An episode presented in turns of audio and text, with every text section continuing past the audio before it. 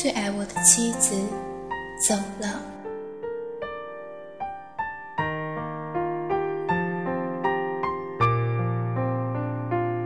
我永远都会记得那个晚上，我像平时一样在看体育新闻，妻子洗了澡出来对我说：“我的脚上怎么多了一颗黑痣？”我是一个毫无医学常识的人，觉得女人都喜欢大惊小怪的，就没有理会他。我们的生活应该说是很和谐、很安逸的。从我在公司任了高职之后。他就当起了全职太太。我的工作三天两头要加班，还经常出差，有时候一走就是三个星期。出差在外，别人都会很担心家里老人身体如何，孩子功课怎么样，而我总是悠闲笃定的。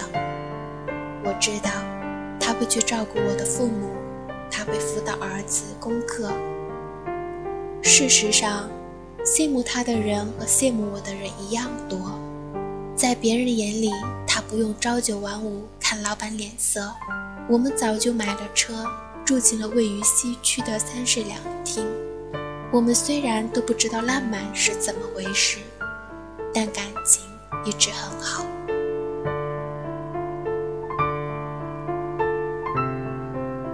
我太太以前是一个药剂师。有一点医学常识，她知道这种莫名其妙、不痛不痒、忽然长出来的黑痣很可能是有问题的。她自己去看了医生，诊断下来是皮肤癌。这个结果把我们一下子吓懵了。那些日子，我陪他跑遍了沪上最有名的大医院，所有的诊断都是一样的，而且一位很有名的医生告诉我。他得的这种癌症的死亡率是百分之九十，是皮肤癌中最最凶险的一种。不久，就像医生预言的，他的腿上、胳膊上、背上也不断长出新的黑痣来，他的身体和精神也渐渐开始衰落。在我的印象中，我还会偶尔感冒发烧、肚子疼。我太太几乎没有生病的时候，可是现在，从来闲不住的她，终于躺到了医院的病床上。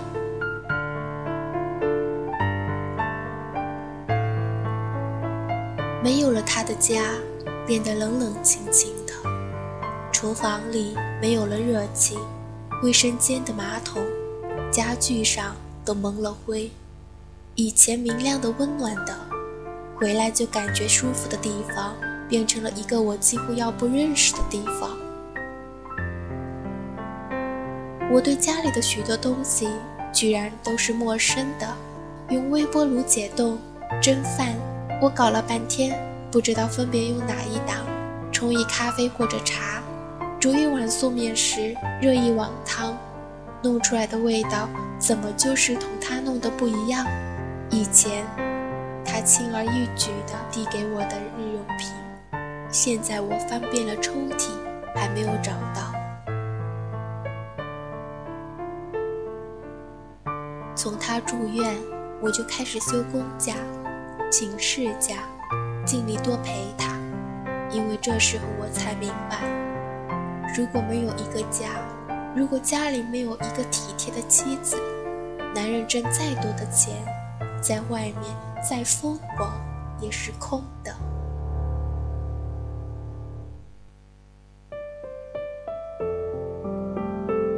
就在他病情趋向恶化的当口，一位熟人告诉我，在广州有一个专门治疗这类皮肤癌的医院，有类似的病例在那儿被治愈过，但费用很高，一个疗程三个月，大约要三十多万元。治愈率大概有百分之三十。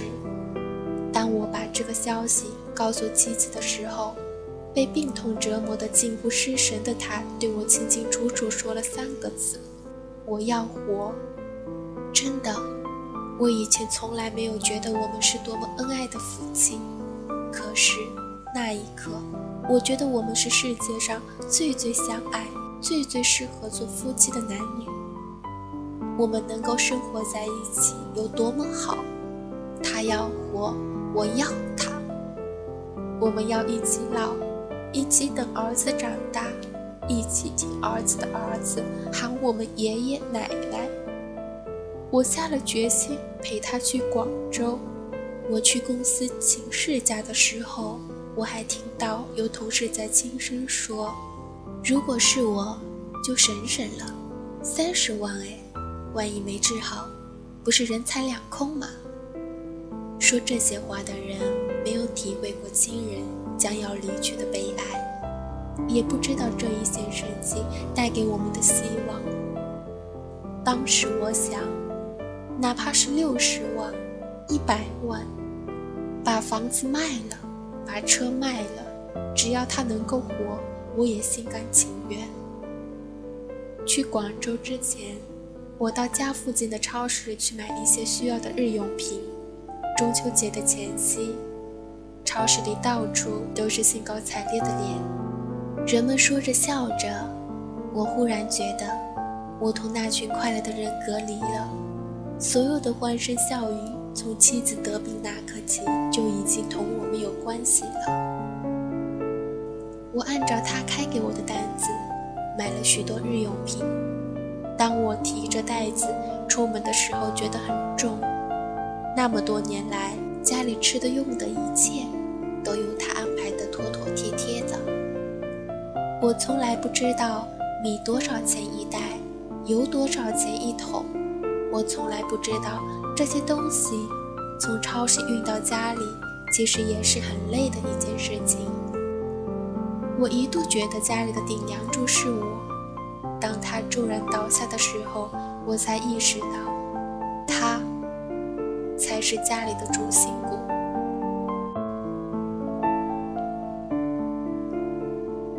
我们在广州度过了结婚以来最最亲密的日子。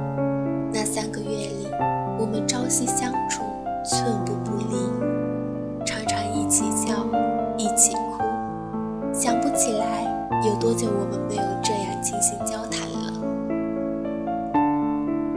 开头的一个月治疗下来，他似乎觉得好一点了。偶尔，我还搀着他在花园里散散步。我们回忆在人民公园门口的第一次见面，第一次看电影是在胜利电影院，是一部叫《最后的情感》的意大利电影。他还记得是索菲亚·其实我约他看这部电影的时候，他已经与同学一起看过了，但他不忍心回绝我，所以陪我一起又看了一遍。这个情节，我们似乎只在蜜月的时候回忆过，现在说起来，只觉得伤感。结婚这么多年来，我们从来没有在一起说那么多的话过。三个月里，我眼看着他慢慢的憔悴，特殊治疗对他不起作用，他终于连一碗粥也喝不下了。到了后来，他跟我说：“我想回家。”就这样，我们带着绝望的心情回到了家。回家之后，他的身体越来越弱，并且。症病人最害怕的疼痛症状开始显示出来，他整夜整夜的睡不着，整夜整夜的被疼痛折磨的辗转反侧，痛苦呻吟，止痛针也不起作用了。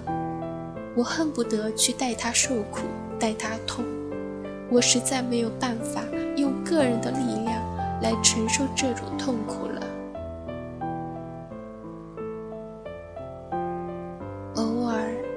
觉得好一点儿的时候，就开始向我交代家事。我这才知道，家务事那么多，那么繁琐。他一个人平时在家里有多么忙碌。他还告诉我说，我每次吃了觉得好吃的糟蹄，是在哪家饭店买的。我平常穿的内衣要买哪一个牌子，到哪家超市去买。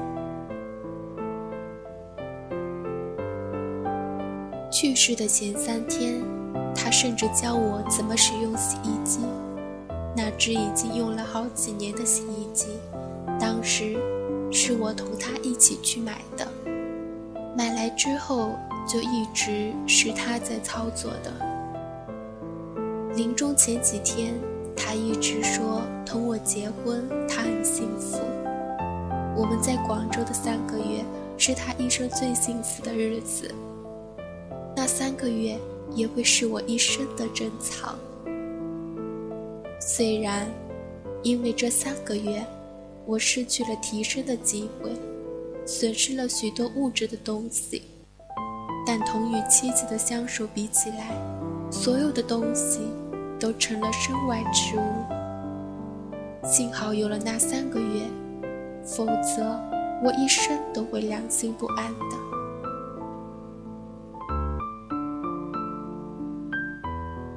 去世的那天很平静。我告诉儿子，妈妈是去了另外一个地方等我们，将来我们还会在那里团聚的。那时候，妈妈还是妈妈，爸还是爸爸。他依旧是我们的孩子。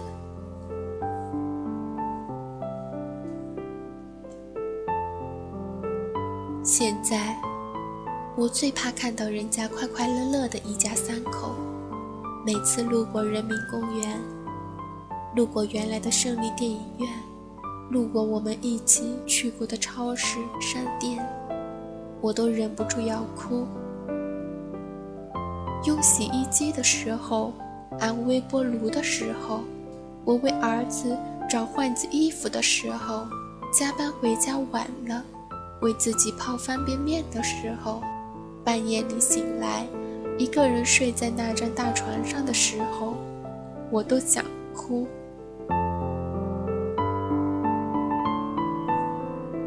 他在的时候，我并没有感觉到有什么特别的幸福。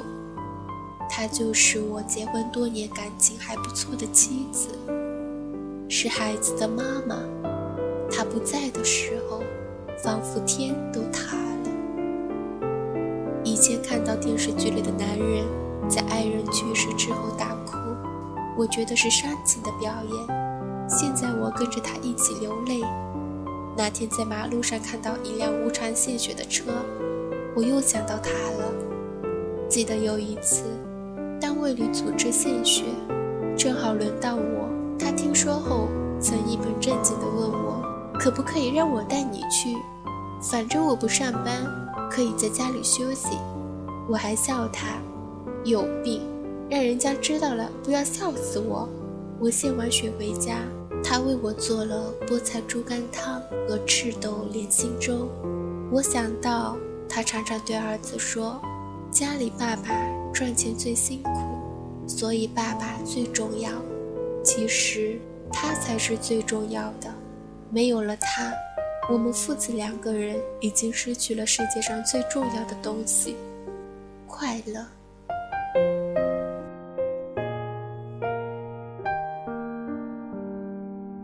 我为他在舌上买了一处血目，我用红笔涂上“爱妻”两个字的时候。心里特别难过。我不是一个善于表达情感的人，谈恋爱的时候，我也不曾对他说过“爱”这个词。看到他有时候翻琼瑶小说，为电视剧里为电视剧里的爱情流泪，还要笑他。现在，“爱”这个字，我居然只能书写在他的墓碑上。我的爱情，如果。他能重新活过来，我愿意千百遍的对他说这个“爱”字，这个所有的女人都愿意从自己爱人的嘴里无数次的听到的字。为什么我没有在他希望我说的时候，在他健康的时候对他多说几次啊？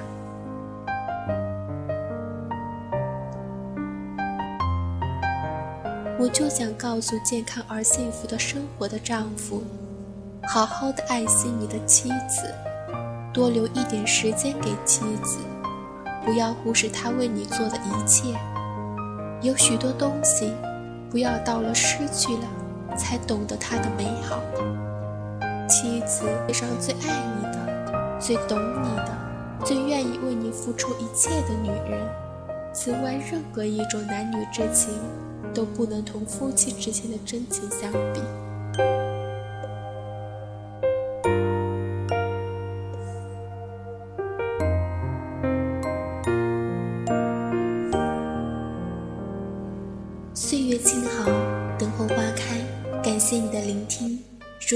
找到我，可以搜索新浪微博，我是爱家的小兔。